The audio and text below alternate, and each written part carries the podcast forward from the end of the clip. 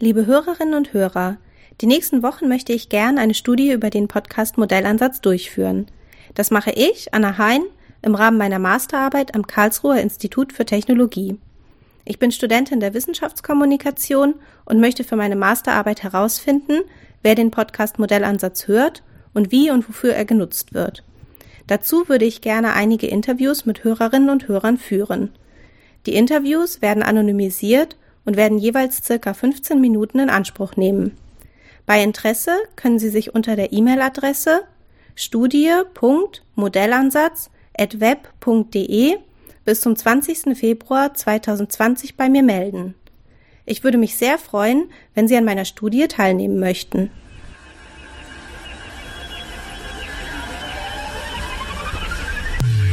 Herzlich willkommen zum Modellansatz, der mathematische Podcast aus Karlsruhe mit Gudrun Täter und Sebastian Ritterbusch.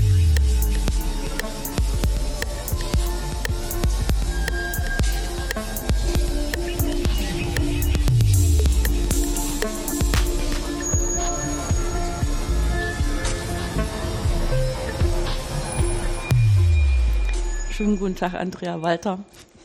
Wir hatten vor längerer Zeit schon mal Kontakt aufgenommen, weil ich damals äh, dachte, ich sehe Sie auf einer Konferenz in Oxford und Sie machen auch Optimierung und dachte, da haben wir ganz viele gemeinsame Themen, worüber wir sprechen könnten. Und ich hatte dann sehr schnell eine freundliche Antwort, ja, gerne sprechen, aber ich bin nicht in Oxford. Und jetzt hat das ein bisschen gedauert, dass wir uns treffen, aber wir haben sie jetzt mal nach Karlsruhe geholt, weil wir auch noch fachlich einiges zu besprechen haben und haben jetzt die Zeit für den Podcast damit einsortiert. Ich freue mich, dass es jetzt klappt. Also herzlich willkommen. Ja, herzlichen Dank auch für die Einladung. Ich freue mich hier zu sein. ja, ähm, in, dem, in der Zeit, die wir jetzt kurz überlegt hatten, wie wir am besten in das Gespräch reingehen, haben wir uns überlegt, dass wir vielleicht anfangen mit dem automatischen Differenzieren. Ich denke, ähm, jemand, der durch die, durchs Abitur gegangen ist, hat schon festgestellt, dass das mit dem Ableiten eine Sache ist, die einem ab und zu was ähm, Zusätzliches ähm, verraten kann über bestimmte äh, Eigenschaften. In der Schule sind es meistens einfach nur Funktionen, also so Oberflächenverläufe äh, von äh, bestimmten Profilen, äh, die bestimmte Bedeutung haben. Das heißt, das mit dem Ableiten ist so grundsätzlich was ziemlich Wichtiges neben dem Integrieren. das fällt den Ingenieuren auch häufig als erstes ein. Das ist manchmal so ein bisschen putzig, weil wenn wir es äh, unterrichten, unterrichten wir immer erstes Ableiten und führen dann das Integrieren ja ein, so als Umleit äh, Umkehrabbildung dazu. Ne? Und ähm, für Ingenieure ist es manchmal so, dass sie dieses Mittelwert bilden, wo sie das Integral dann brauchen, also viel natürlicher finden. Ne? Und da gibt's auch klare numerische Ansätze, wie man das machen kann, ähm, dass man ähm, Integrale auf den Computer übersetzt. Aber mit dem Ableiten ist das nicht so einfach. Was ist denn jetzt das Besondere an dem äh, automatischen Ableiten? Ja, also wie schon gesagt, man kennt das so ein bisschen, wenn man Abitur gemacht hat aus der Schule, wo man eben mit Bleistift und Papier die Ableitung dann tatsächlich berechnet. Jetzt ist es so, Ingenieure sind ja schon angesprochen worden, dass man also häufig Simulationen hat, wie zum Beispiel eine Strömungssimulation, wo man also einen sehr komplexen Vorgang mit dem Computer simuliert. Und wenn man jetzt dort mit Bleistift und Papier irgendwo Ableitungen berechnen wollte, wäre das super aufwendig. Ich kenne also einen Kollegen, der hat das auch tatsächlich für dieses Computerprogramm gemacht, per Hand überall die Ableitung eingeführt. Das ist aber einmal extrem fehleranfällig und auch extrem zeitaufwendig die Idee bei dem automatischen oder was ich ein bisschen lieber mag, das algorithmische Differenzieren. Ja. Da komme ich gleich noch dazu, warum ich das lieber mag, ähm, ist, dass man das durch ein Computerprogramm machen lässt. Das heißt, man nimmt das Computerprogramm von der Simulation, wendet darauf wieder ein anderes Computerprogramm an, an und dann bekommt man die Ableitung daraus. Und das für mich total Spannende dabei ist, dass ich damit Ableitung im Rahmen der Rechengenauigkeit bekomme. Das heißt, wir können also mathematisch beweisen, das ist also dann die Verbindung auch zur Mathematik. Wir können mathematisch beweisen, dass ich also die Ableitung für dieses Computerprogramm mit der gleichen Genauigkeit bekomme, wie ich die, wie ich auch die Simulation bekomme. Das ist der Vorteil daran. Mhm.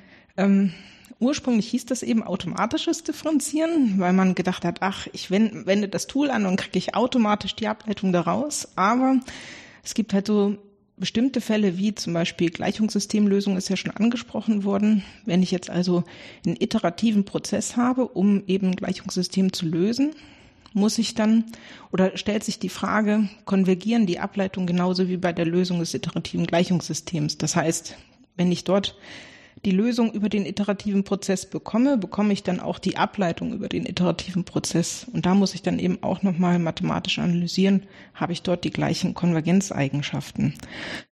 Und deswegen ist das einmal auf der mathematischen Seite nicht so automatisch, wie der Name versprechen würde. Und auf der anderen Seite muss ich aber auch, zum Beispiel, wenn ich jetzt in der Simulation verschiedene Programmiersprachen gemischt habe, muss ich dann auch die Tools, also die algorithmischen Differenziationstools entsprechend auswählen für die jeweiligen Programmiersprachen. Und auch das ist nicht ganz so automatisch möglich, wie der Name das verspricht. Deswegen bevorzuge ich algorithmisches Differenzieren. Hm. Ich meine, das macht man sich ja als jemand, der so naiv mit Computern umgeht, auch manchmal gar nicht so klar, dass selbst wenn ich ähm, eine Zahl habe, die ähm, sich einfach darstellen lässt im Computer und die halt sehr unterschiedliche Größen haben und ich addiere die, dann habe ich schon ein Problem. Und ist jetzt mal, wenn es Addieren nicht mal klappt, was will ich dann noch für komplexe Operationen aus dem Addieren ableiten? Und das schlägt sich halt auf alles durch, was ich mit dem Computer machen will.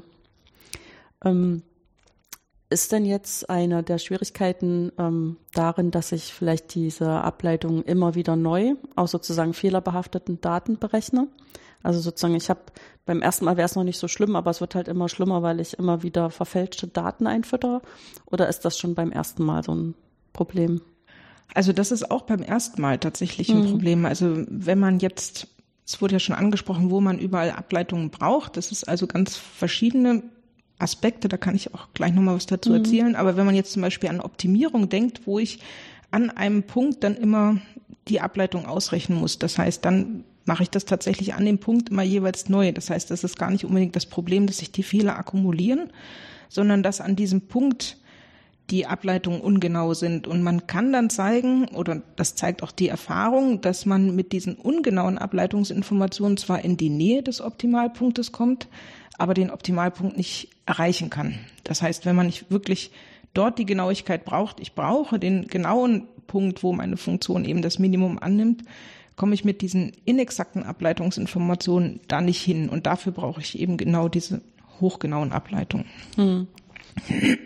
Ja, ich meine, das sind so die diese typischen Verfahren, dass man irgendwo anfängt, nach dem Optimum zu suchen und dann bewegt man sich entlang der Ableitungsrichtung. Und ähm, das ist alles nicht so schlimm, wenn man nicht so weit gehen muss. Aber man kann sich schon vorstellen, auch wenn man sozusagen so eine Karte vor sich hätte und äh, findet, an welchem Punkt man ist und man will jetzt irgendwas erreichen und geht ungefähr in die Richtung, dann kann man nicht genau in die Richtung gehen, weil da gerade ein Baum im Weg ist. Also man weicht so ein bisschen ab.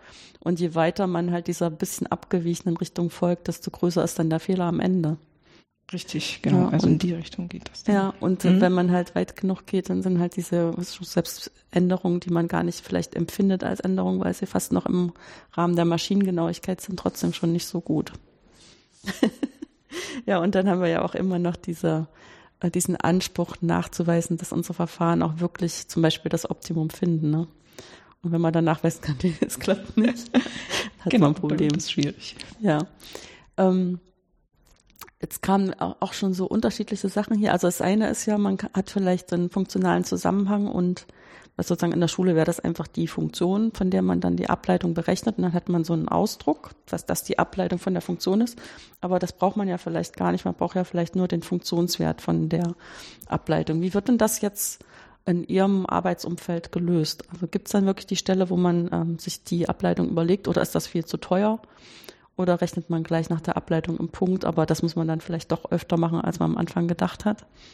Also wir rechnen tatsächlich ähm, Ableitung an dem konkreten Punkt aus. Das heißt, wir bilden nie diese komplizierte Formel, die mhm. es eben, wenn man sich jetzt vorstellt, so ein Computerprogramm ist also ich habe jetzt eins vor Augen, das ist 30 Seiten lang. Wenn ich dafür die Ableitung ausrechnen wollte, dass wir halt also analytisch als Formel aufschreiben wollte, das wäre halt riesig groß und auch wahrscheinlich fürchterlich ineffizient, die Ableitung auszurechnen. Mhm. Das heißt, es wäre viel zu teuer.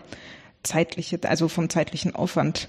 Deswegen machen wir es beim algorithmischen Differenzieren so, dass wir uns wirklich in dem Computerprogramm Anweisung für Anweisung anschauen. Das kann zum Beispiel eine Multiplikation sein und dann mache ich, wie ich in der Schule das gelernt habe, Produktregel, um die Ableitung dort auszurechnen. Und über die Kettenregel kann ich dann die Ableitung durch das Computerprogramm vorwärts propagieren. Also, dass ich zusammen mit meiner, mit meiner Funktionsauswertung auch die Ableitung berechne. Das ist die ganz einfache Variante vom algorithmischen Differenzieren, der sogenannte Vorwärtsmodus, weil ich eben Ableitungen mit der, mit der Funktionsauswertung äh, vorwärts berechne. Das ist jetzt, also damit bekomme ich auch exakte Ableitungen. Das ist aber vom Aufwand her nicht so günstig. Viel spannender und für die Anwendung richtig interessant ist der Rückwärtsmodus. Dort rechne ich erst die Funktions, den Funktionswert aus und basierend auf dieser Funktionsauswertung rechne ich dann Ableitungen rückwärts, deswegen auch Rückwärtsmodus.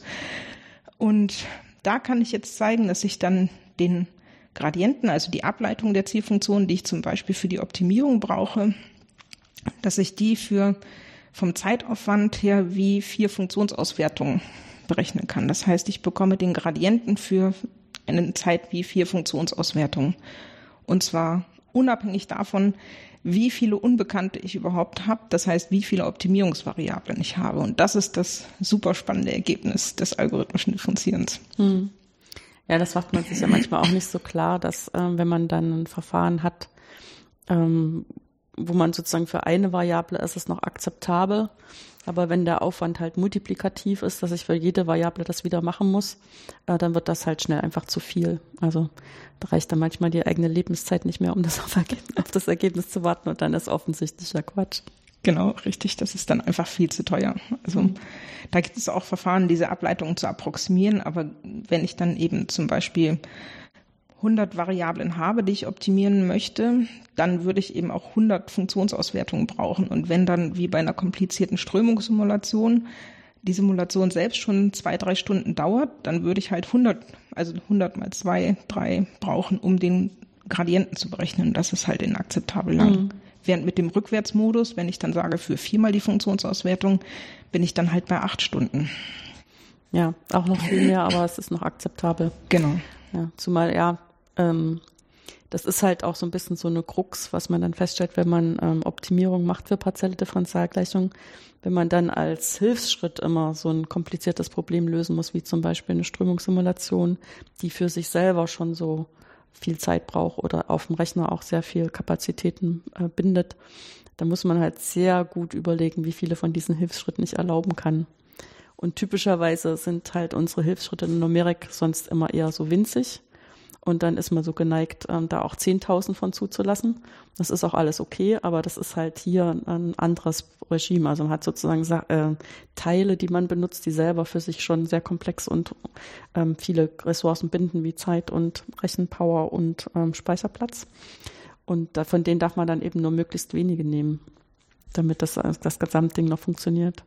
Genau, richtig. Also wie gesagt, wenn ich da wenn die Funktionsauswertung schon so lange dauert, dann kann ich halt insgesamt mir nur, und ich muss ja dann auch in einer vernünftigen Zeit das Ergebnis haben. Also ja. ich habe eine Kooperation mit einem Industriepartner, da hat die Optimierung dann insgesamt drei Wochen gedauert. Das ist für den dann immer noch akzeptabel, aber da darf halt unterwegs dann auch nichts passieren. Da darf kein Computer abstürzen und alles. Also das ist halt immer schon dann kritisch, wenn das so lange dauert. Mhm. Deswegen mhm. ist eben diese Effizienz bezüglich der Zeit auch so wichtig. Ja, da möchten wir dann auch schon mal vorher Bescheid sagen, dass nicht zwischen jemand, zwischendurch jemand ein Update auf dem Rechner fahren will oder weiß ich, dass dann abgesichert ist, dass der Strom, wenn er ausfällt, für die Maschine noch äh, abgepuffert wird und alles solche Sachen. Genau, richtig. Ja.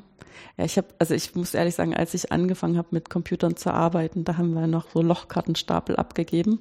Und das waren ja jetzt wirklich keine komplizierten Programme, aber selbst das, dass man dann erstmal zwei Stunden warten muss, ähm, also gewartet hat man einen Tag, aber das Ding, ähm, weil halt so viele abgearbeitet wurden, eins nach dem anderen, ähm, dann sozusagen erst rauszufinden, man hat da eine blöde Karte am Anfang nicht dabei gehabt, ne? was halt so diese typischen Programmierfehler sind, die man macht. Ähm, da merkt man dann, also hat, hat man so ein bisschen so ein Gefühl, auch ein emotionales Gefühl, was das halt bedeutet, wenn man so eine komplexe Sache heute hat, wo man zwar im Dialog vieles macht und ähm, im Prinzip sich ähm, versichern kann, dass, dass das so die Frage beantworten sollte, aber dann ist doch immer irgendwas, was man nicht vorher so ganz genau überlegt hat. Und wenn man das nach drei Wochen erst feststellt. Genau, dann ist es halt hochgradig ärgerlich. Was sind denn ähm, so grundsätzliche Ideen, die eingehen, damit man auf diese Rückwärtsart überhaupt diese Ableitung ausrechnen kann? Weil die müssen ja ein bisschen anders sein als das, was man sich so äh, vorwärts überlegt, also wo was wir so unterrichten, was eine Ableitung ist. Genau, also wenn man sich diesen Vorwärtsmodus anguckt, ist das eigentlich das, was man im Mathestudium als totale Ableitung kennenlernt. Das heißt, man kann das zum Beispiel auch beschreiben durch eine Jacobi-Matrix der Funktion multipliziert von rechts mit einem Vektor. Das ist eigentlich das, was der Vorwärtsmodus ausrechnet. Und das ist basiert, wie gesagt, einfach durch äh, einfache Ableitungsregeln kombiniert mit der Kettenregel. Rückwärtsmodus hängt dann mit partiellen Ableitungen zusammen. Das heißt, ich berechne also jeweils für den aktuellen Wert, den ich mir in meinem Programm angucke, der berechnet wurde, die partiellen Ableitungen bezüglich aller Variablen, die in die Berechnung dieses Ausdruckes eingehen. Und dann muss ich das entsprechend rückwärts, also dann habe ich die Ableitung für die Variablen, die dort eingehen. Dann schaue ich mir an, wo werden die denn eigentlich berechnet in meinem Programm und kann dann wieder daraus die partiellen Ableitungen aus den vorher, also für die vorhergehenden Ergebnisse berechnen, so dass ich dann also relativ kompliziert rückwärts durch diese Funktionsauswertung durchgehe, um das dann um die letztendlich die Ableitung eines Zielfunktionswerts bezüglich der Eingangsgrößen zu berechnen. Das heißt, wenn ich mir ganz lokal das angucke, ist es auch Berechnung partieller Ableitung. Das ist also das, was man auch relativ früh im Studium kennengelernt, kennenlernt. Der Punkt ist jetzt, dass ich ähm, mir diese ganze Berechnung merken muss. Das heißt, damit ich rückwärts durch die durchgehen kann, muss ich mir eine geeignete Darstellung überlegen, wie ich diese ganze Funktionsauswertung habe. Und das ist halt gerade, wenn man jetzt Strömungssimulation wieder zwei Stunden, wenn ich mir diese ganzen zwei Stunden merken muss, ist das halt extrem aufwendig. Also das ist völlig unrealistisch, das versuchen zu wollen. Also muss ich mir anschauen, welche Strukturen kann ich dort ausnutzen. Bei einer Strömungssimulation wäre das zum Beispiel so eine Zeitschrittstruktur, weil ich ja dann die Strömung über einen bestimmten Zeithorizont mir angucke. Und dann kann ich das zerlegen in diese einzelnen Zeitschritte und diese Struktur ausnutzen, um insgesamt den Speicherplatz zu reduzieren. Das heißt, dann schaue ich mir nicht die gesamte Strömungssimulation an, sondern immer nur einen solchen Zeitschritt, so dass ich dort also eine Kombination habe von Ableitungsregeln, die man relativ früh kennenlernt und dann Strukturausnutzung, damit ich halt wirklich diesen ganzen Funktionsbaum über die zwei Stunden in geeigneter Weise zur Verfügung habe. Also da, das, da ist man schon in der Schnittmenge Mathematik, Informatik unterwegs. Also wir in meiner Gruppe entwickeln zum Beispiel auch ein eigenes AD-Tool und da geht es genau darum, wie kriege ich diese Strukturausnutzung in das Tool zum algorithmischen Differenzieren mit mhm. rein.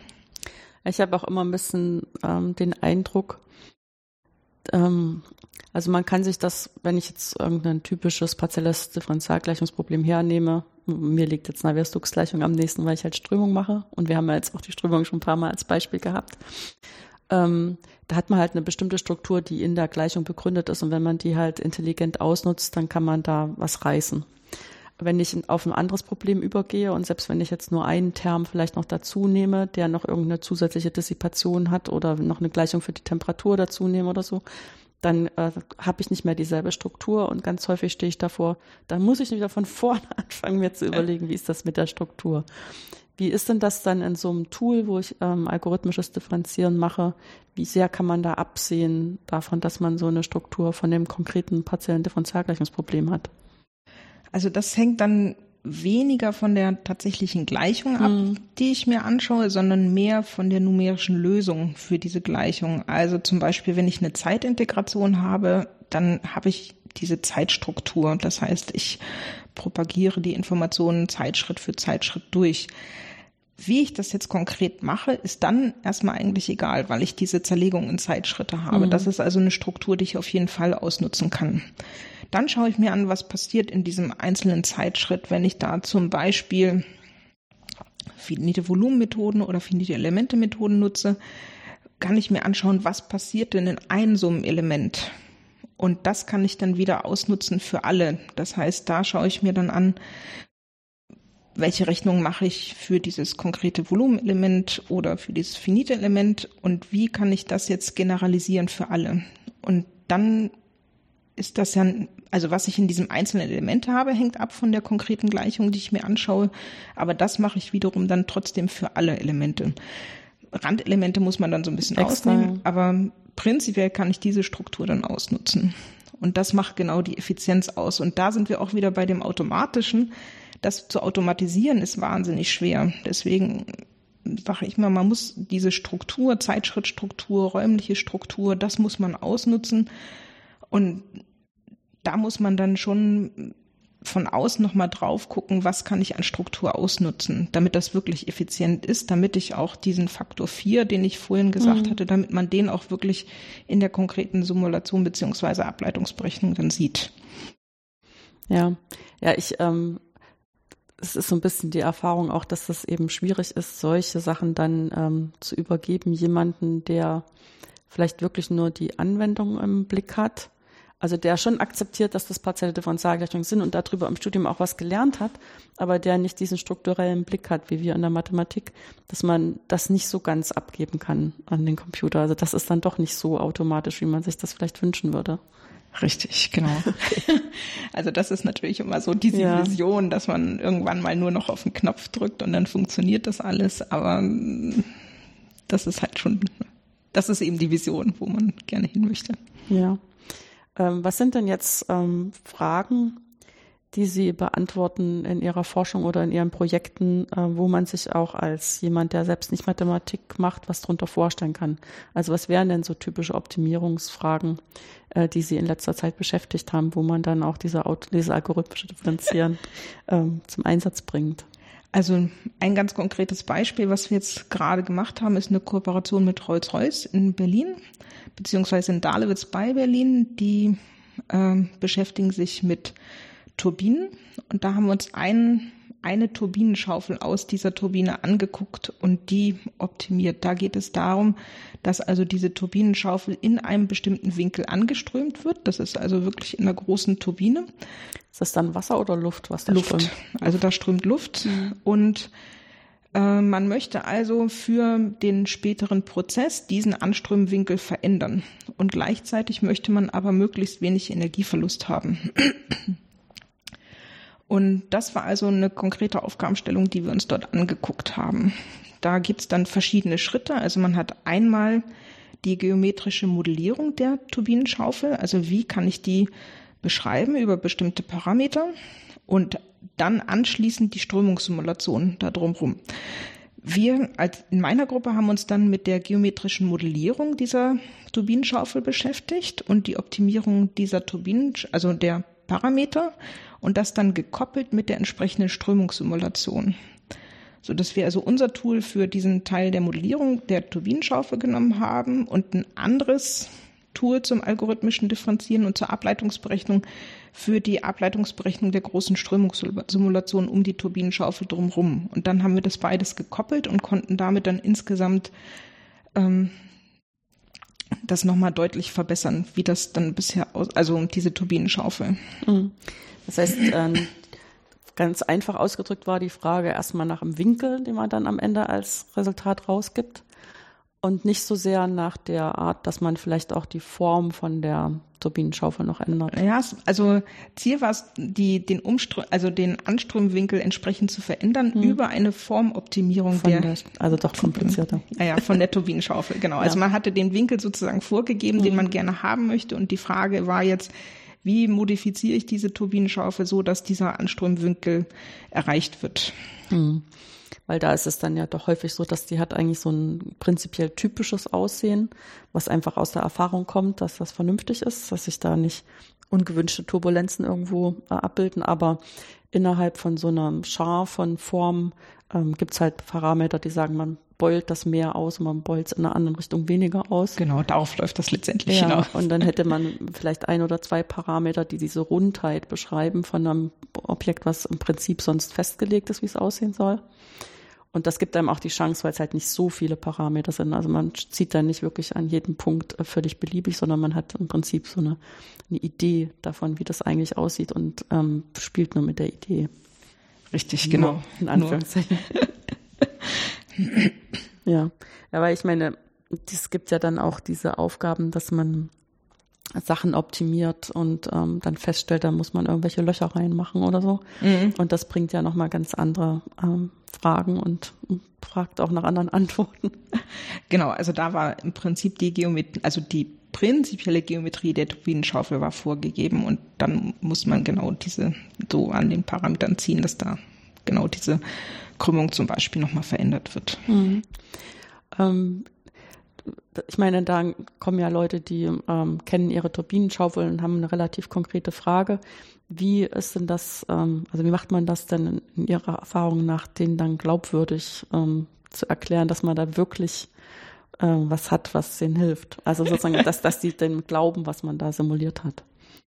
Also das Glauben ist jetzt ein bisschen fies ausgedrückt, ne? aber Sie verstehen, was ich meine. Ja, ja, das ist natürlich völlig klar. Also was die natürlich machen können, und das haben die dann auch gemacht, ist, dass man einfach diese Geometrie, die wir dort rausgekriegt haben, nochmal in eine Strömungssimulation reinsetzt. Weil, also dieser Strömungssimulation, die ist halt verifiziert und mm, das, das, glauben sie, okay. Mm. Das glauben sie dann, dass die Strömungssimulation okay ist. Ja.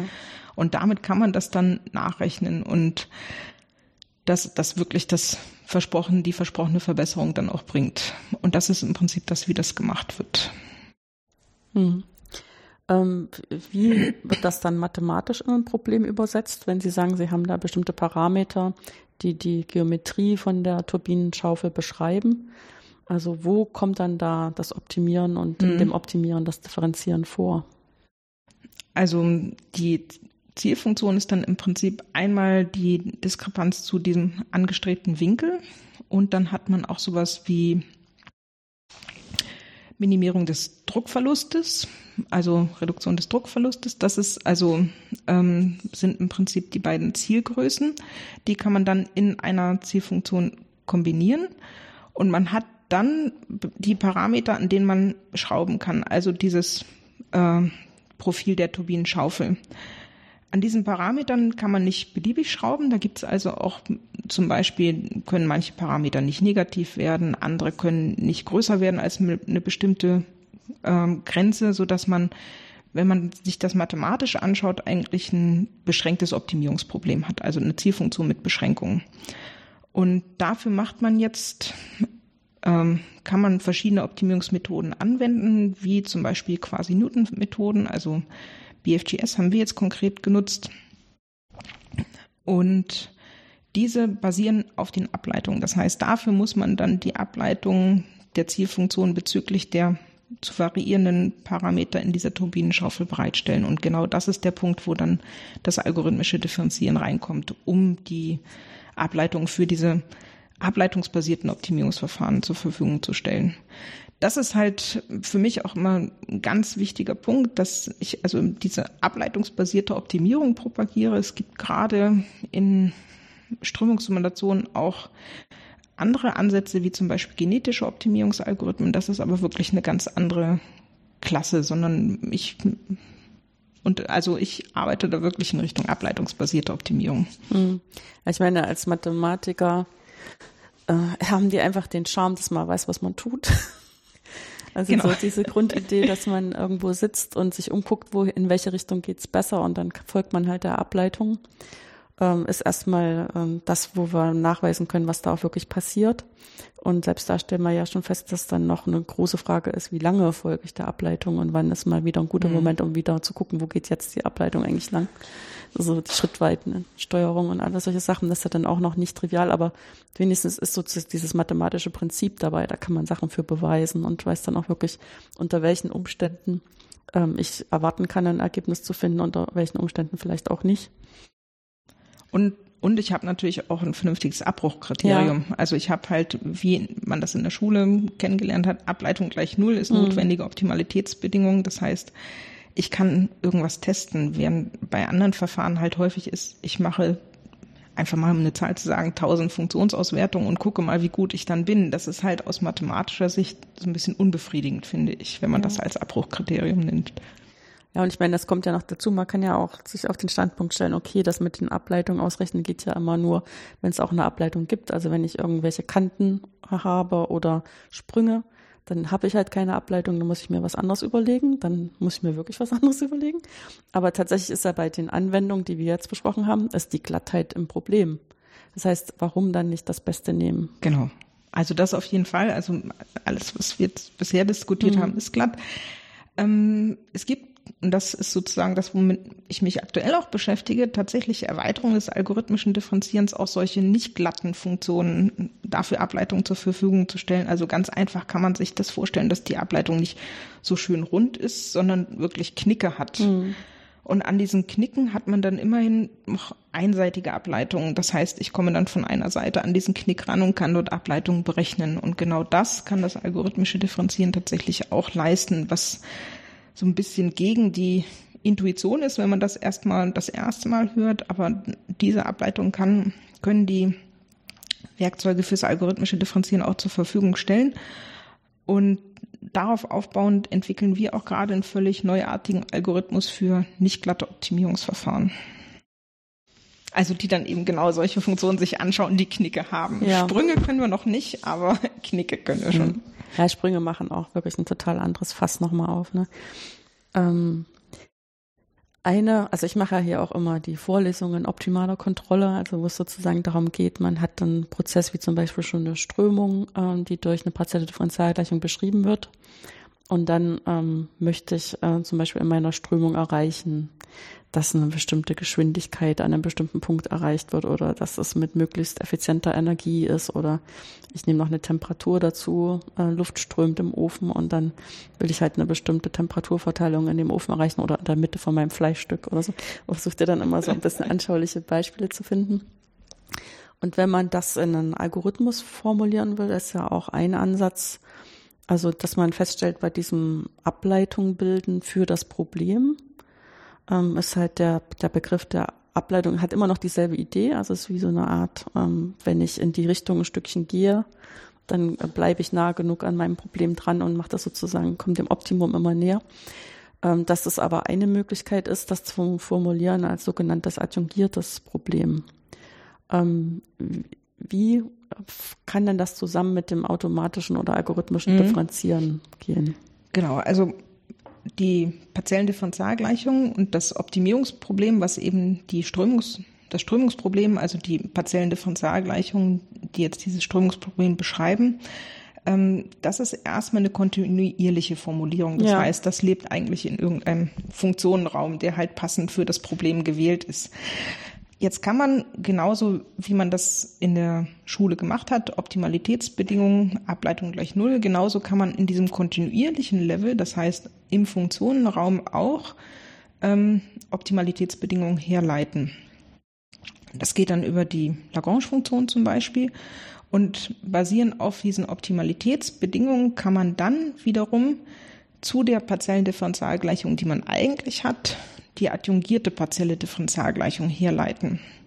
Und die hat Besonderheiten, also zum Beispiel, wenn ich eine Strömungssimulation betrachte, habe ich eine Anfangsbedingung, so sieht meine Strömung am Anfang aus und dann entwickle ich die Strömung über die Zeit.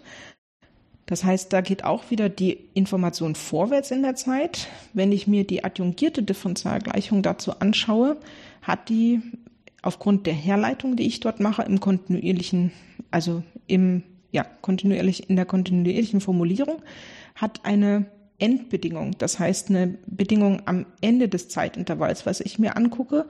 Und die adjungierte Differentialgleichung läuft dann rückwärts in der Zeit. Und das ist genau das Äquivalent im kontinuierlichen zu dem Rückwärtsmodus vom algorithmischen Differenzieren. Da hatte ich ja vorhin erklärt, dass wir die äh, Information oder die Ableitung rückwärts durch die Funktionsauswertung propagieren. Und das ist im Prinzip das kontinuierliche Analog und dazu bei dieser adjungierten partiellen Differentialgleichung, dass die rückwärts in der Zeit läuft. Und das ist halt ein wichtiger mathematischer Forschungsgegenstand, den man sich angucken kann, wenn ich jetzt AD, also wenn ich meine partielle Differentialgleichung für die Strömung nehme, diese diskretisiere, habe ich ja dann eine diskrete Formulierung und da kann ich mein algorithmisches Differenzieren drauf anwenden. Und jetzt ist die Frage, wenn ich jetzt mir meine adjungierte partielle Differentialgleichung anschaue, was mache ich denn damit, um die numerisch zu lösen? Das heißt, dass ich dort die entsprechenden Werte tatsächlich ausrechnen kann.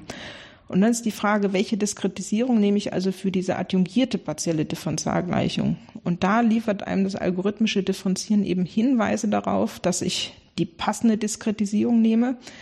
Das läuft unter dem Stichwort konsistente Ableitungsberechnung, dass ich also die passende, Ab passende Diskretisierung für meine adjungierte partielle Differentialgleichung nehme, die eben zu dieser Diskretisierung der eigentlichen Differentialgleichung passt. Auch wieder, damit haben wir ganz am Anfang gestartet, Genauigkeit der Ableitung. Das heißt, dass also meine Ableitung über die adjungierte partielle Differentialgleichung komme ich an die Ableitungsinformation ran, die ich mhm. haben möchte, ähm, dass die also passt zu der Diskretisierung meiner partiellen Differentialgleichung. Mhm. Weil ich meine, zumindest wenn man es theoretisch sich überlegt, also nachdem das Gebäude schon gebaut ist und man dann versucht irgendwie optimal den Studierenden zu erklären, wie die Teile zusammenpassen, ist halt das adjungierte Problem erstmal in Anführungszeichen nur dafür da, um mit dieser komplexen Ableitung irgendwie so umgehen zu können, dass man ähm, Sachen benutzen kann, die man mhm. schon, schon weiß. Und dann ist halt ähm, dieser schöne Fall, wenn man es erstmal ohne Zeit macht, also sozusagen den Endzustand ähm, erstmal löst, ähm, im, im elliptischen Fall der einfachste Fall ist dann da erstmal nur Laplace-Operator anzugucken. Dann stellt man halt fest, dass das adjungierte Problem ist eigentlich quasi dasselbe Problem. Also die Variablen tauschen ein bisschen ihre Rolle. Aber wenn ich eine Numerik habe, um Laplace zu lösen, ist das adjungierte Problem auch ein Laplace-Problem. Das heißt, ich kann dieselbe Numerik mhm. nehmen. Und dann haben wir schon einmal so schön Schleier vor die Augen der Studierenden gelegt. Äh, erstens mal, dass sie uns glauben, dass das mit dem adjungierten Problem eine gute Idee ist, weil es halt wirklich was vereinfacht, weil die Numerik fertig ist. Auch wenn man sozusagen sich erkauft, dass man eine Ableitung ausrechnet mit, der, mit Hilfe einem neuen partiellen Differentialgleichungssystem. ähm, aber wenn man das dann zeitabhängig macht, ist der Moment, wo sie verstehen müssen, dass das nicht dasselbe Problem ist, sondern dass die Zeit andersrum läuft das fällt denen echt schwer, weil mhm. sie dann immer schon damit rechnen, ja, da kommt wieder dasselbe raus. Und sieht ja auch erstmal ziemlich ähnlich aus. ja, genau. Bis man dann feststellt, diese Wärmeleitungsgleichung ist irgendwie komisch, die fängt von hinten an. Richtig, genau. Genau. Und dass das dann, also okay, dann stellt man das fest, aber dass das eben auch tatsächliche Auswirkungen darauf hat, wie man die Numerik organisieren muss. Also dass wenn man, sonst hat man ja häufig solche Verfahren, dass wenn ich vorwärts löse, ich fange halt mit dem Anfangszustand an überlege mir, in welchen zeitlichen Intervallen ich das, äh, das Problem verfolge. Und für jedes zeitliche Intervall löse ich halt mein elliptisches Problem. Und dann kann mhm. ich halt von vorne nach hinten durchgehen und habe zwar viele elliptische Probleme zu lösen, aber eigentlich ist, nachdem ich mir überlegt habe, wie mache ich mit das mit den Zeitschritten und ich habe ein Verfahren fürs Elliptische, dann mache ich das halt so viel, so viel Energie, wie ich halt habe. aber jetzt, wenn ich vorne anfangen will zu rechnen, brauche ich fürs Adjungierte schon hinten die Lösung. Genau. Und die laufen sozusagen ja. aufeinander zu. Und das muss man halt auch numerisch organisieren. Genau. Und da gibt's halt genau diese Parallelen. Also da hat man genau das gleiche Problem wie beim algorithmischen Differenzieren auch, dass ich mir die Daten von dem Vorwärtsproblem, also von der Vor Strömungsinnovation, die ich mache, merken muss, damit ich die in das adjungierte Problem entsprechend reinfüttern kann. Und das ist dann tatsächlich nochmal so ein richtiger ähm, so zwei Lernschritte, die, die, die mhm. am Ende immer ein bisschen schwerfallen, äh, wirklich nachzuvollziehen, was das in der Praxis bedeutet. Nachdem wir vorher immer äh, viele gute Fälle hatten, wo erstmal nicht so viel passiert. Aber das ist ja auch wirklich nur dazu da, um den plausibel zu machen, dass es sich wirklich lohnt mit dem zusätzlichen partiellen Differentialgleichungssystem als Hilfe. Genau. ähm, also das ist halt der eine Punkt. Und der andere Punkt, der dabei auch wichtig ist, ist halt die Einbettung in die entsprechenden Funktionenräume, was ich vorhin gesagt habe, dass man sich eben auch für die, dass man sich überlegt, in welchen Funktionenräumen leben diese ja. Lösung der partiellen Differentialgleichungen, damit man dann auch die entsprechende Diskretisierung machen kann und dann auch die die Gradienteninformationen passend bewerten kann. Also wenn man das ganz naiv macht, kriegt man zum Beispiel für diese Turbinenschaufel als nicht so was Schönes Glattes, was man sich nur so, also was man sich immer vorstellt, wenn man Tragfläche Flugzeug sich ja. anschaut, dann hat man sowas Glattes, sondern dann sieht das total zickzackmäßig aus von der Optimierung her. Das heißt, man hat so eine Sägezahnstruktur. Und das liegt daran, dass man diesen kontinuierlichen Funktionenraumaspekt vernachlässigt, sondern sich nur die Diskretisierung anschaut. Und man muss halt diesen Funktionenraumaspekt dort mit reinnehmen und dann die richtige Norm, die dazu passende Norm wählen.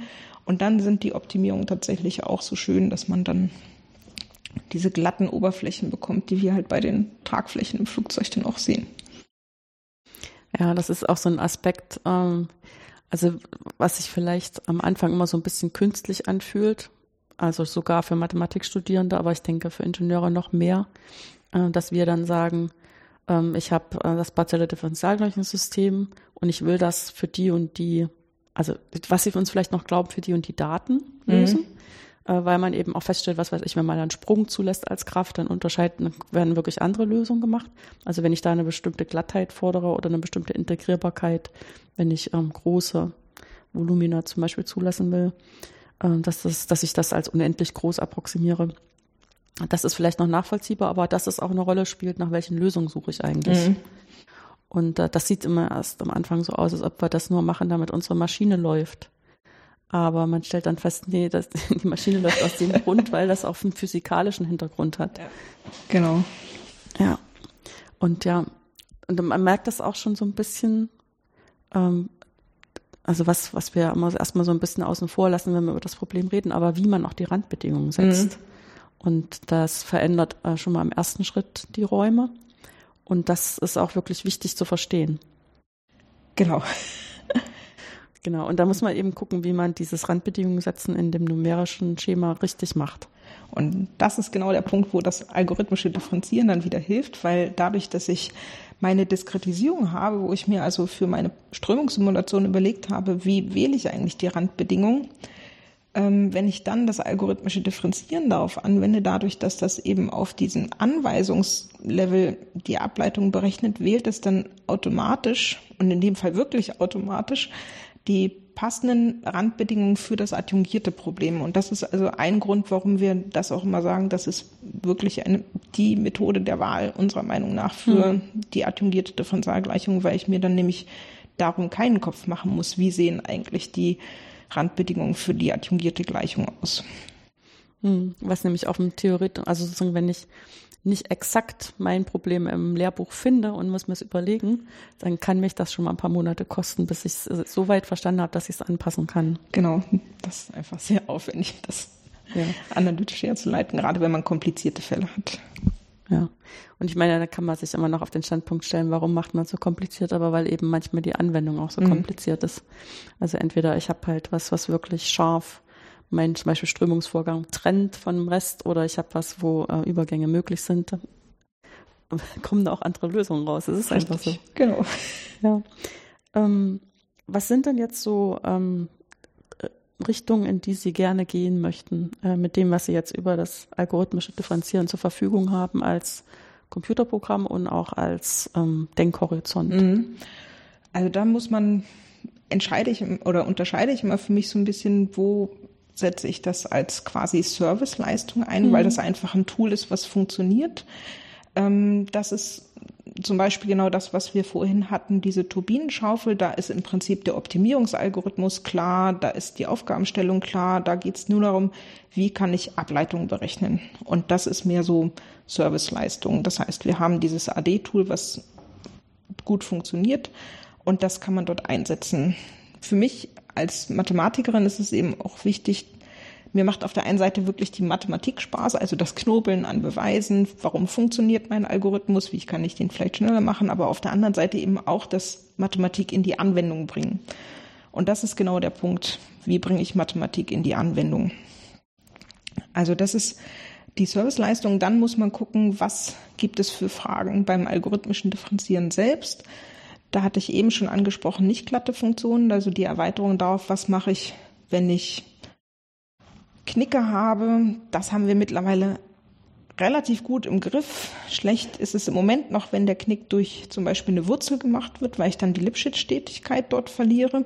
Das heißt, dafür haben wir im Moment, haben wir zwar eine Möglichkeit, Ableitungen zu approximieren, aber die sind noch nicht gut genug. Das heißt, da ist die Frage, wie kann ich das mathematisch jetzt weiter verbessern, so dass ich dort ein, mit meinen Ableitungen wieder dieses lokale Modell bekomme. Das heißt, dass ich weiß, wie weit kann ich jetzt gehen. Äh, das betrifft das algorithmische Differenzieren selbst und dann darauf aufbauen im Prinzip Optimierungsalgorithmen. Das heißt, wie kann ich jetzt neue Optimierungsalgorithmen entwickeln, die genau diese Informationen ausnutzen. Und da bin ich gerade dabei, für eben nicht glatte Optimierungsaufgaben neue Algorithmen zu entwickeln. Mhm. Da können wir mittlerweile schon eine große Klasse von so, die heißen dann stückweise glatt, weil eben die Teile alle glatt sind, aber dann so stückweise zusammengesetzt sind, eben mit Knicken. Knicke nicht so schlimm, wie eben gesagt, keine Wurzel. Ähm, das haben wir schon gut im Griff. Und jetzt ist die Frage, wie kann man das verallgemeinern, um eben zum Beispiel Wurzeln mit abzudecken, Sprünge mit abzudecken. Und das wäre also so, und das ist das, wo ich im Moment mathematisch sehr stark unterwegs bin. Hm. Ich meine, wenn man das so unbeleckt hört, kann man ja vielleicht denken, ja, das ist nur so ein Skalierungsproblem zwischen Knicken, die sind nicht so schlimm und Knicken, die sind schlimmer. Aber tatsächlich ist halt das ein grundsätzliches Problem, weil solange ich den, was Sie jetzt Lipschitz-Rand genannt hatten, also wo die Knicke ähm, nicht so schlimm sind. also wenn ich mir so einen Würfel vorstelle, das ist zum Beispiel sowas, was auch als Objekt tatsächlich vorkommt und da hat halt Knicke und deswegen ist es mit der glatten Optimierung nicht so schlimm, äh, nicht so nicht so einfach. Aber es ist nicht ganz so schlimm, weil ich immer noch Methoden habe, das, was als Prozess im Inneren von dem Würfel passiert, auch auf dem Rand zu interpretieren. Mhm. Also sozusagen den Schatten von dem, was im Inneren passiert, auf dem Rand ähm, zu lesen, auch wenn ich dann für die Ecken schon ein bisschen aufpassen muss. Aber da gibt es unterschiedliche Methoden, äh, wo man, die man benutzen kann für unterschiedliche Fragestellungen, dass man weiß, wie man das, was im Inneren passiert, wirklich auf dem Rand wiederfindet.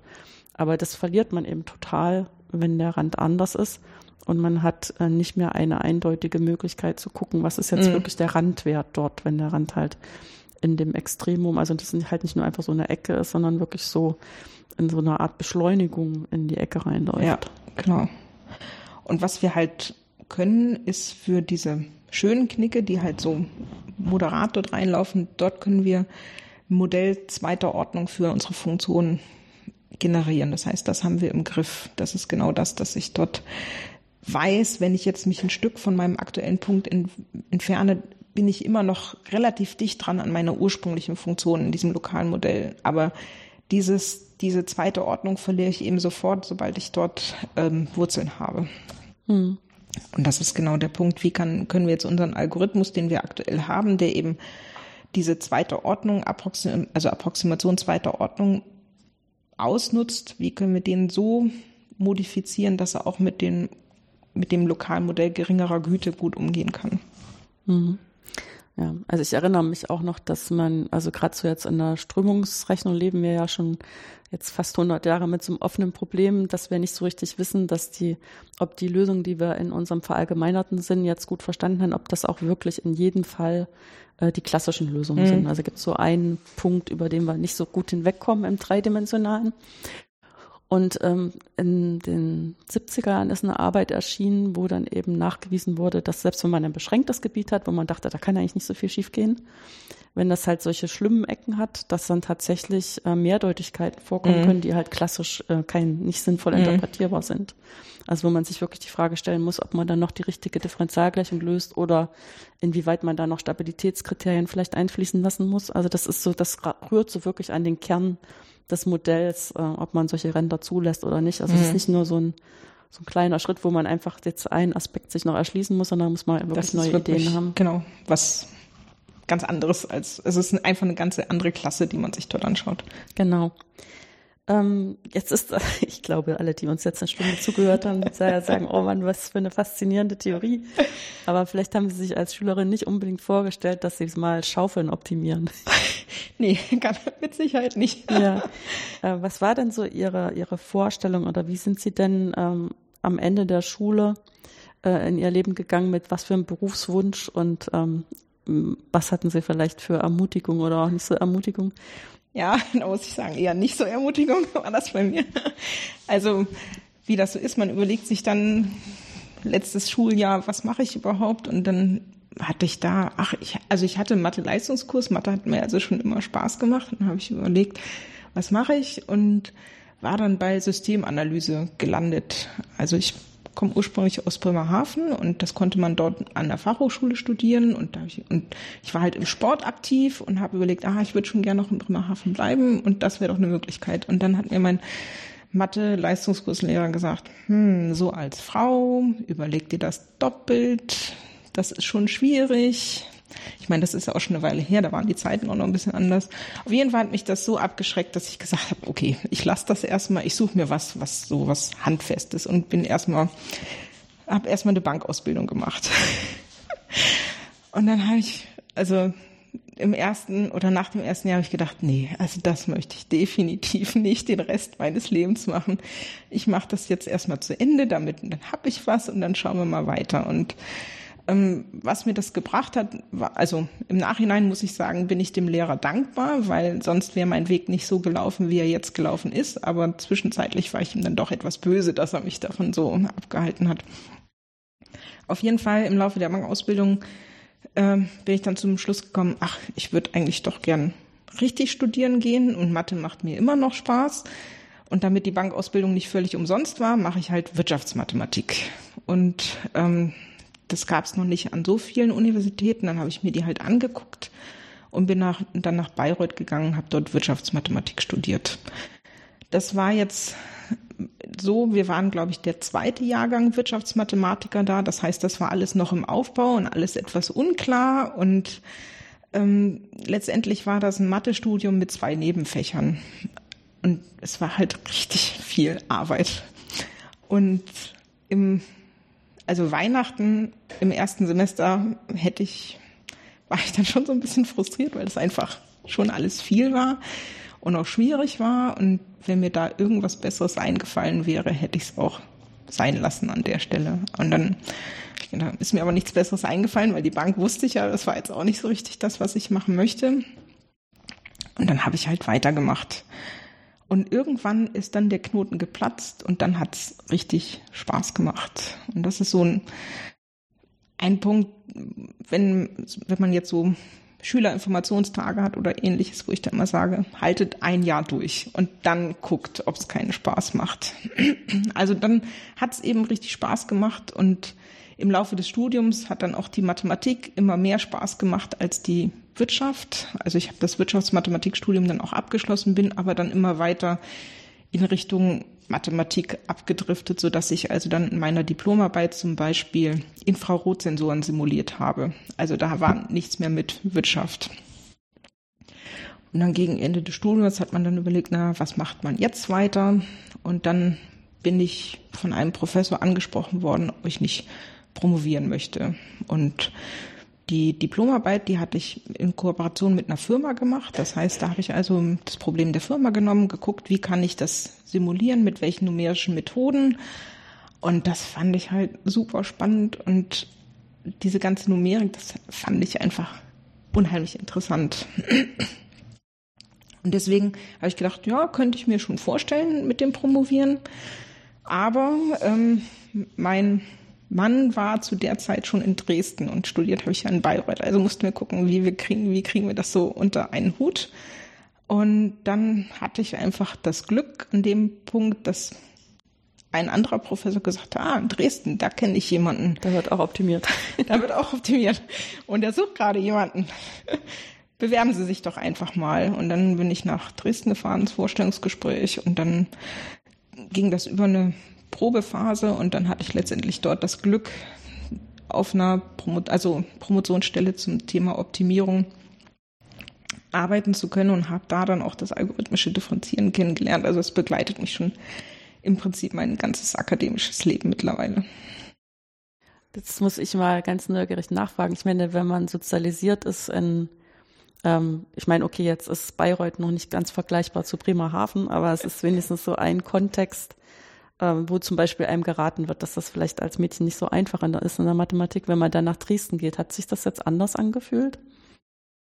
Ähm, also zum Studium noch nicht, äh, zur Promotion dann noch nicht, aber wo ich wirklich einen signifikanten Unterschied ähm, festgestellt habe, ist nach der Promotion. Also im Prinzip, also meine Tochter wurde, meine erste Tochter wurde kurz nach der Promotion geboren. Und da war ja auch die Frage, was macht man jetzt weiter? Und ähm, promovieren, also promovieren hat einfach so viel Spaß gemacht, dass ich gesagt habe, ach, ich bleib erstmal an der Uni, mal gucken, ja. was so wird. Und ähm, mache halt erstmal eine Postdoc-Phase. Und wie gesagt, mit der Promotion ist im Prinzip meine erste Tochter geboren worden. Und in Dresden hatte ich halt die Möglichkeit durch Kinderbetreuung und so weiter, dass sie halt relativ früh in eine Kinderkrippe gegangen ist. Das wäre, glaube ich, im Westen so zu der Zeit nicht möglich gewesen. Und in Dresden war das einfach völlig akzeptiert. Man musste auch gar nicht sich erklären, warum man jetzt das Kind so früh in die Krippe gibt. Und das war einfach, das war halt so. Völlig akzeptiert, selbstverständlich. Das war ein großer Vorteil. Also da sage ich immer, wenn man mich fragt, Standortvorteil Ost. Ja, ich meine, ich denke, äh, wenn ich, also ich habe das jetzt nicht nachgezählt, aber so von der Größe des, ähm, der Fakultät Mathematik sind die wahrscheinlich auch ein bisschen vergleichbar. Also was man an Möglichkeiten geboten bekommt, in Bayreuth sich auszusuchen, weil es halt entsprechende Leute gibt, die mhm. da Forschung machen und Lehrer anbieten. Zudem jetzt ist die an, ist zwar eine TU in Dresden, aber die Mathematik da ist gar nicht so groß. Ja. Ähm, das ist so ein bisschen vergleichbar.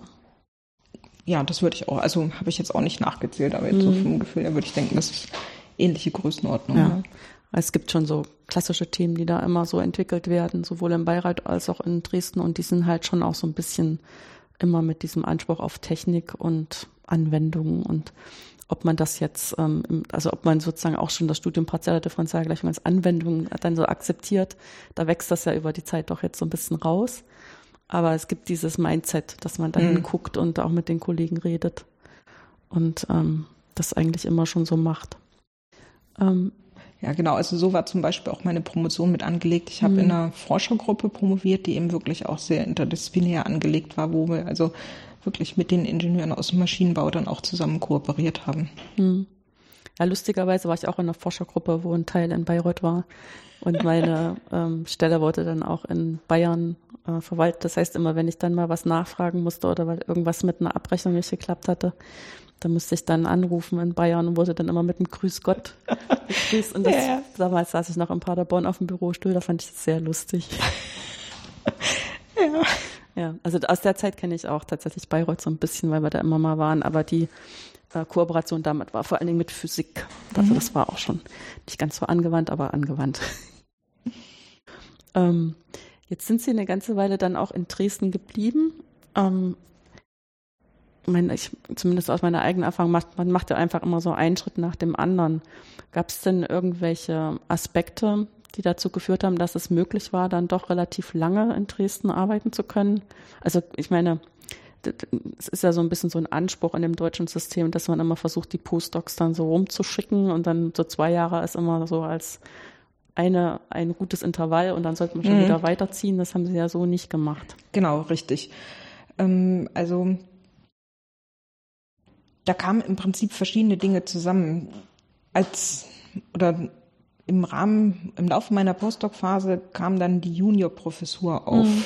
und Dresden oder die TU Dresden hatte sich dann entschlossen, das auch zu machen. Allerdings hat das Land Sachsen gegen die Juniorprofessur geklagt. Deswegen gab es dann in Dresden dieses Konzept einer Nachwuchsgruppenleitung und, und ähm, da habe ich mir dann natürlich überlegt, was mache ich jetzt? Und das war eigentlich das erste, der erste Zeitpunkt, wo ich mir überlegt habe, ja, okay, ich versuche akademische Laufbahn. Und da gab es eben die Möglichkeit eine, einer solchen Nachwuchsgruppenleitung im Rahmen der Optimierung und darauf habe ich mich dann beworben, hatte eben auch das Glück, dann diese zu bekommen. Und damit waren wir dann erstmal in Dresden. Das ist ja mein Mann hatte eben auch eine Stelle in Dresden. Das heißt, dieses ganze Familiensetting, das kam uns dann schon entgegen, dass ich die Möglichkeit hatte. Dann war es so, dass mein Doktorvater zu dem Zeitpunkt, also ein bisschen später, nachdem ich die Junior oder diese Leitung der Nachwuchsgruppe hatte, einen Ruf nach Berlin angenommen hat, so dass er dann nach Berlin gegangen ist. Was für mich dann die Möglichkeit bot, dadurch, dass ich in Dresden geblieben bin, mich auch für mich selbst zu etablieren, dann einfach wissenschaftlich auch selbstständiger zu werden. Ich meine, es hat ja zwei Aspekte. Das eine ist, es gibt einmal diesen Ort, den sozusagen der, die Person leer hinterlässt, in dem man äh, reinwachsen kann in einer Art und Weise, die man selbst mitbestimmt. Mhm. Weil ähm, einfach irgendwas zu machen, wo es keine Blaupause dafür gibt, ist ja manchmal auch ähm, zu schwer. Also genau. sozusagen beides hat dann, ist dann möglich. Es gibt äh, einen Platz und man kann den ein bisschen selbst gestalten. Ja, genau. Also dadurch hatte ich dann einfach auch den Freiraum dort. Mhm. Ähm, und der Wechsel nach Paderborn, ähm, mit welchen Wünschen war der behaftet und was hat sich davon erfüllt? ähm, gut, dann ist man natürlich, also Leiter Nachwuchsgruppe, dann mhm. ist das irgendwann wirklich eine richtige Juniorprofessur geworden, als es dann alles ähm, rechtlich geklärt war. Und dann muss man natürlich sich irgendwann auf richtige Professuren bewerben. Mhm. Und ähm, da hatte ich eben die Möglichkeit, nach Paderborn zu gehen. Das war natürlich erstmal meine erste unbefristete Stelle. Das ist natürlich schon mal sehr schön gewesen. Und auf der anderen Seite muss ich sagen, dass Paderborn einen auch sehr offen aufgenommen hat. Also man stellt sich dann natürlich vor, ja, ich baue jetzt meine erste, meine erste eigene Gruppe tatsächlich so richtig auf mit den Möglichkeiten, die man hat. Man etabliert das Forschungsgebiet weiter. Da war ich dann also algorithmisches Differenzieren und adjungierte, adjungierendenbasierte Optimierung. Das ist so jetzt mein Thema. Und das habe ich dort eigentlich auch gut geschafft, dadurch, dass ich eben auch so offen aufgenommen wurde. Es ging, gab also relativ schnell Kooperation zum Beispiel mit der Physik, auch mit der E-Technik. Also mit der E-Technik habe ich jetzt eine wirklich langjährige Kooperation. Da geht es zum Beispiel um die Parameteridentifikation von Piezokeramiken, dass man zum Beispiel Ultraschallsensoren hat. Mhm. Und ja, das war eigentlich eine sehr schöne Zeit, muss ich sagen, durch diese Offenheit, die mir da hatte, die ich da hatte. Das ist, wenn man so mit Kollegen spricht, nicht überall der Fall, dass man wirklich so offen interdisziplinär dann auch aufgenommen wird. Hm. Ich meine, äh, Paderborn hat da so zwei Aspekte, die mir dazu einfallen. Der eine Aspekt ist, ähm, dass die, als sie gegründet worden sind, auch so als so ein Twitter-Modell gegründet worden sind, ähm, dass man sozusagen normales, in Anführungszeichen normales Diplomstudium, aber man konnte auch schon mit Abschlüssen dahin gehen, die normalerweise nicht zum Studium berechtigen, also zumindest nicht überall. Also das heißt, man hat gesagt, wenn jemand später im Leben feststellt, dass es sich doch noch für, und dann sind es halt häufig Ingenieurwissenschaften, also wie Maschinenbau, dass man das nochmal richtig lernen will, aber es fehlt einem so das Epsilon am Abitur, dass man da Brücken schafft. Mhm. Und ähm, ich hatte immer das Gefühl, auch wenn das dann später ist, das dann mal so nicht mehr so richtig ähm, in der Struktur wiederzufinden.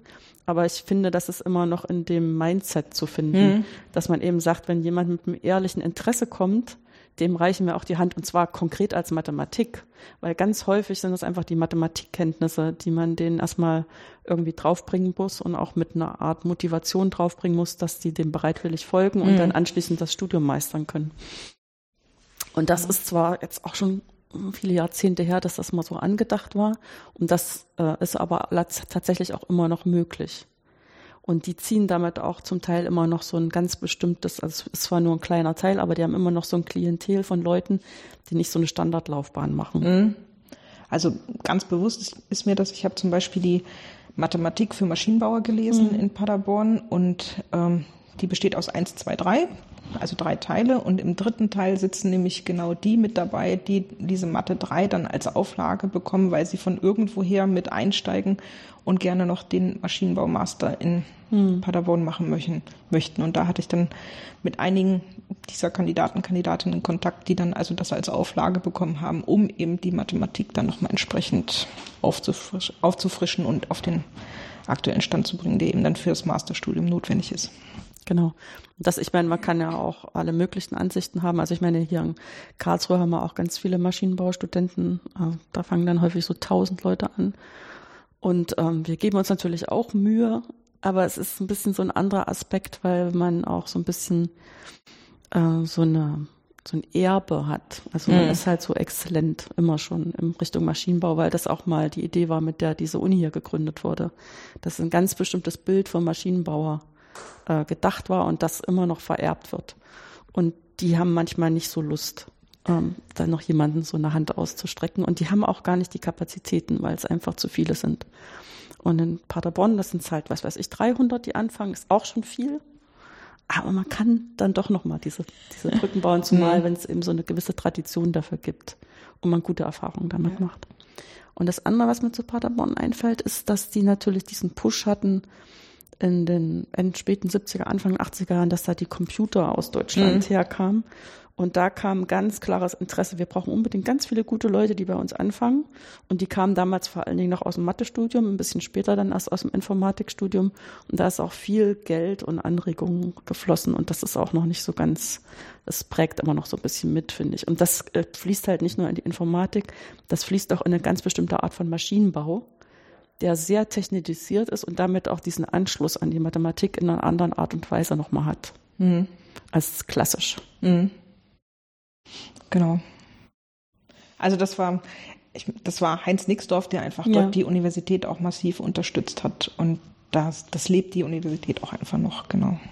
Ja. Ähm, jetzt ist der Weg weitergegangen nach Berlin. Es ist noch äh, recht jung. Weil wir hatten immer noch gedacht, wir treffen uns mal in Paderborn.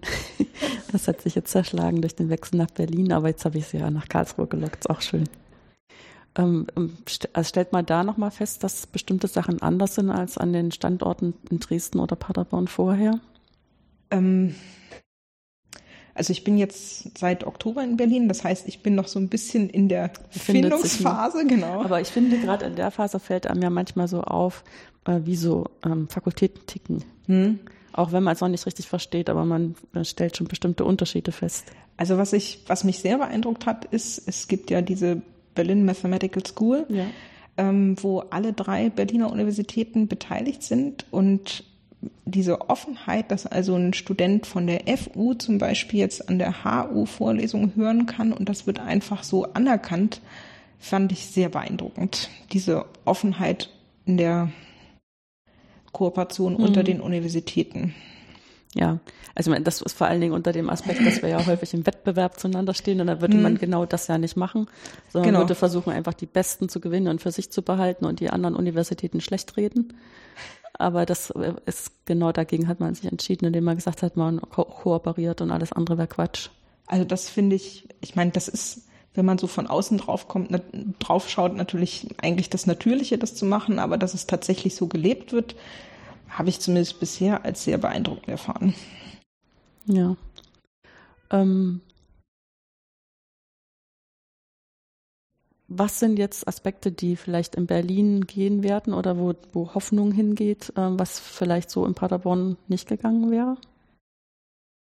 Also außer, dass der Topf viel größer wird. Ne? Richtig, schon durch genau. und, also das ist klar.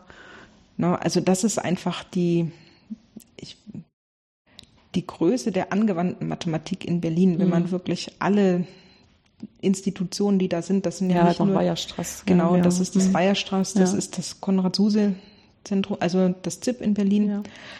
Ähm, einfach dieser Pool, der da ist mit möglichen Kooperationspartnern, Partnerin, das ist wirklich beeindruckend. Und das war für mich auch, muss ich einfach sagen, super attraktiv, um nach Berlin zu gehen. Hm. Ja, dass man dann noch mal, dass man dann noch mal ganz andere Anregungen, Input, Kooperationsmöglichkeiten, auch hm, Gespräche bekommt. Das, das war für mich eigentlich mit einer der Hauptpunkte, warum ich gerne nach Berlin gehen wollte. Das einfach das mathematische Umfeld. Also Paderborn war da sehr gut, das ist gar keine Frage, aber Berlin ist da einfach nochmal eine ganz andere Möglichkeit. Hm. Ja, ich meine, ich weiß auch nicht, Leute, die selber nicht in Paderborn waren, die würden vielleicht auch Paderborn als noch hinterwäldlerisch oder klein, zu klein auch ansehen. Aber gerade in der Spezialisierung, die wir beide vertreten, ist es halt schon ein guter Ort, um viele Sachen ausleben mhm. zu können. Und man kommt erst spät an irgendwelche Grenzen ähm, vielleicht ähm, an Grenzen, dass man nicht die Studierenden, also die Studierende entscheiden sich nicht für Paderborn, weil sie dort ein exzellentes Mathestudium kriegen, sondern weil sie aus der Nähe kommen. Und das ist halt in Berlin und Bonn oder so äh, anders. Und dann kann man nochmal gucken. Genau. Gut, da bedanke ich mich ganz schön äh, für den Besuch und das interessante Gespräch. Sehr gerne.